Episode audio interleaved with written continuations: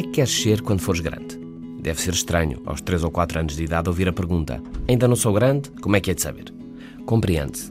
Mas o mais complicado é que, mesmo grande, anos depois ou muitos anos depois, muito boa gente continua sem saber de que trabalho gosta mais. Mas calma, o caso é comum e não tem problema em termos de sucesso e carreira profissional. A mentalidade dominante hoje em dia é de alguma forma a ideia de que o envolvimento no trabalho assenta na paixão que temos pelo que fazemos. Aliás, na paixão que sempre tivemos.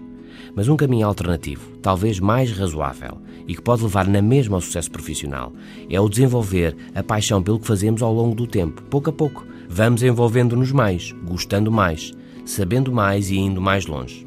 Num estudo recente da Universidade de Michigan, constatou-se que ter uma paixão à partida, no início da carreira profissional, ou procurá-la, desenvolvê-la ao longo do tempo, é igualmente eficaz.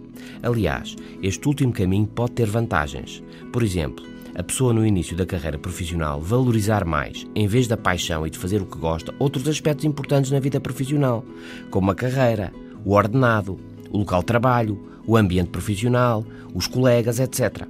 Por isso, se está no início da sua vida profissional ou prestes a começá-la, diz o estudo publicado na revista Personality and Social Psychology, se está no início da sua carreira profissional e ainda não sabe qual a sua verdadeira queda, não desmoralize. É natural que aos poucos e poucos venha a desenvolver a paixão pelo trabalho que escolheu ou que vier a escolher. Até amanhã.